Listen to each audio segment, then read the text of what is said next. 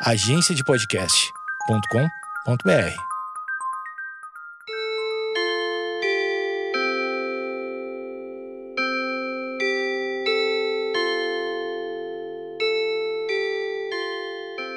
Opa! Saudações! Chegamos nós para mais um episódio, mais um capítulo do podcast do pi.com.br. Muito obrigado pela presença mais uma vez deste bate-papo agradável, despretensioso. Não queremos, em hipótese alguma, determinar o certo ou o errado. Falando em certo e errado, é, podemos tomar por base o caminho a seguir porque metade pode estar certo, a outra metade pode estar é, errado. E quero trilhar o caminho da metade. A metade é uma coisa que me fascina. Tudo tem uma metade. Tudo, tudo, tudo, tudo. Se pensar qualquer coisa, existe uma metade. É, é meio óbvio que a gente comece a cantar a música do Fábio Júnior, a metade da laranja. É claro, Claro, claro, claro. Mas a laranja tem a sua metade. A metade da laranja. A metade de qualquer coisa que você pense. Sendo que esta metade, mesmo sendo ela uma metade, se a gente pensar somente na metade, esta mesma metade tem uma metade. E, portanto, talvez esta metade seja o todo. E aí, então, dividida em dois, passe a ter duas metades. Qual será das metades a que nós verdadeiramente conhecemos e como será aquela metade que a gente desconhece? Qual é a metade do amor que conhecemos de alguém? E este amor pela metade, a outra metade, será que seria aquele amor que nós gostaríamos que fosse? E absolutamente igual à metade do amor que conhecemos? Tudo isso é uma subjetividade. A metade de tudo no mundo real, concreto, é até fácil de ser percebido. Mas pense comigo: se eu pego um, um pedaço, se eu pego um pedaço de tronco, um pedaço de tronco de 60 centímetros, corto pela metade, eu tenho dois pedaços de 30, obviamente. Mas se eu pego este pedaço de 30 sem que uma pessoa a qual eu vou dar esse pedaço de tronco, saiba que ele antes tinha 60, esta metade de 30 passa a ser para esta pessoa o todo que antes era 60 para mim que sabia. E, portanto, a metade para mim passa a ser o todo para aquela pessoa. Bom, tem aquela história do copo meio cheio, meio vazio, a forma que cada um enxerga as coisas. A metade cheio, a metade vazio, o otimista, o pessimista, mas a metade, o meio, a metade, só é do conhecimento se a gente souber antes daquela metade que existia o todo, porque senão este todo é exatamente a metade. E quantas vezes será que conhecemos o todo na nossa percepção e no nosso ponto de vista, quando na realidade era apenas a metade? Quando a gente diz que conhece alguém, será que a gente não conhece a metade? E olhe lá. Quando a gente fala que nos conhecemos, eu me conheço. Quando falamos que nos conhecemos, será que nos conhecemos ou conhecemos apenas a nossa metade? E a metade possível que a gente conheça de nós, será que não é justamente porque existe uma outra metade a qual desconhecemos?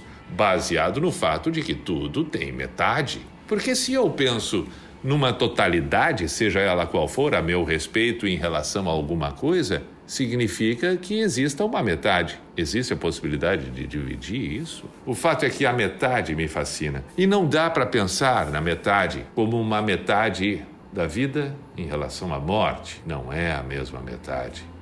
Eu não sei qual é a proporção entre a vida e a morte.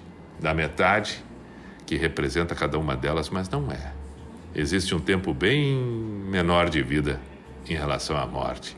Uma vantagem tremenda da morte. Ela se sobrepõe. E ela, com o tempo, passa a diminuir ainda mais o tempo da vida. É uma vitória. é uma vitória soberana da morte diante da vida, coisa que a metade na vida real não permite, porque a metade é precisa e ela só passa a ser subjetiva quando se torna apenas uma crença. E olha que esta crença nos dá margem para que a metade não conhecida também prevaleça sobre aquela que se sente, aquela que a gente pensa.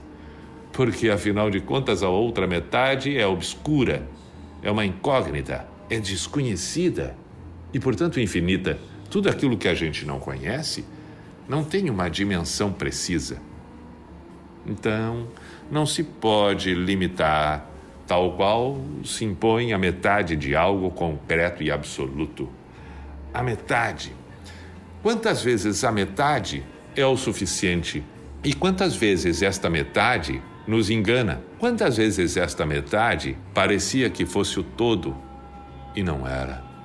Quantas vezes a metade era a metade da metade da metade da metade e, portanto, era mínima em relação a tudo aquilo que verdadeiramente era. Metades me fascinam porque metades pressupõe-se que exista do outro lado um outro lado e pode ou não ser igual, porque às vezes a metade ela pode não ser a metade de algo tal qual aquilo que era. Pense naquela borracha rosa e azul, vermelho claro e verde escuro, tonalidades. Mas aquela borracha, a metade daquela borracha tem uma cor, a outra metade tem outra cor. A metade pode ter o mesmo volume, mas não tem a mesma aparência. Então é uma outra metade. A metade do rosto não é igual à outra metade do rosto. Metade do meu corpo não é igual à outra metade, mas é uma metade igual. Portanto, as metades talvez nunca sejam as mesmas, porque cada uma é um todo, ainda que pareça uma grande bobagem. Mas é uma questão, de novo, de acreditarmos no significado que representa para cada um. A metade. E aí parece que aquele ditado, que mais é um ditado usufruído e usado pelos coaches, ah, a metade do copo d'água é uma perspectiva excelente mas a metade do copo d'água vazio, a metade do copo d'água cheio, é realmente o cheio maravilhoso. Mas e se esta metade de copo preenchido pela água? se quem estiver diante deste copo d'água estiver com muito mais do que a metade da sede, muito mais. Se ele estiver diante de uma metade somada a outra metade, a uma outra metade, a uma outra metade, não é uma questão de otimismo ou pessimismo. Claro que é só uma metáfora a ideia do copo d'água.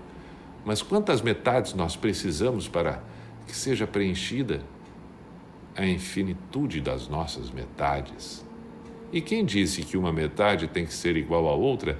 E quem foi que disse que necessariamente ela precisa ser o oposto à outra? Metades Metade. Ah, talvez, talvez esta coisa de estarmos refém das formas, dos modelos, dos propósitos, nos remetam à ideia de que a metade de um todo precisa necessariamente contemplar aquilo que se cria como expectativa de ambos os lados, quando na realidade talvez não. Talvez a nossa expectativa de metade em relação a alguma coisa seja tão subjetiva, capaz de suportar e comportar algo muito diferente e tão distante, mas que preencha a metade. Porque afinal de contas, a metade nada mais é do que uma necessidade e nada mais é do que uma vontade e nada mais é do que um querer chegar ao encontro. A metade que não encaixa está de encontro. A metade que se encaixa está ao encontro. Para isso, é preciso que se tenha absoluta noção de que expectativa de metade é diferente de realidade de metade. A metade, ela é aquilo que se apresenta. Quanto menos eu espero de uma metade, mais eu tenho a oferecer da minha metade. Porque da outra metade que eu tenho, talvez nem eu mesmo saiba. Saudações podcastupi.com.br. Aí está.